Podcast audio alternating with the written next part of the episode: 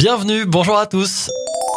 On démarre avec un patron très généreux qui paye toutes les courses de ses employés pendant un mois. Les salariés ont juste à avancer les frais et sont ensuite remboursés.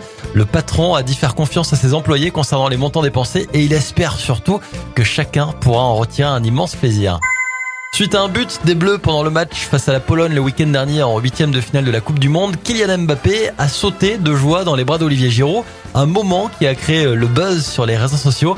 La photo de leur câlin a attendri beaucoup d'internautes. On espère voir d'autres photos de ce genre après le match de samedi contre l'Angleterre. On termine avec un chanceux. Un joueur parisien vient de remporter 25 millions d'euros en jouant au loto d'Halloween. Le jackpot n'avait pas été remporté et donc remis en jeu chaque semaine depuis le 31 octobre. C'est le troisième plus gros gain de l'histoire du loto.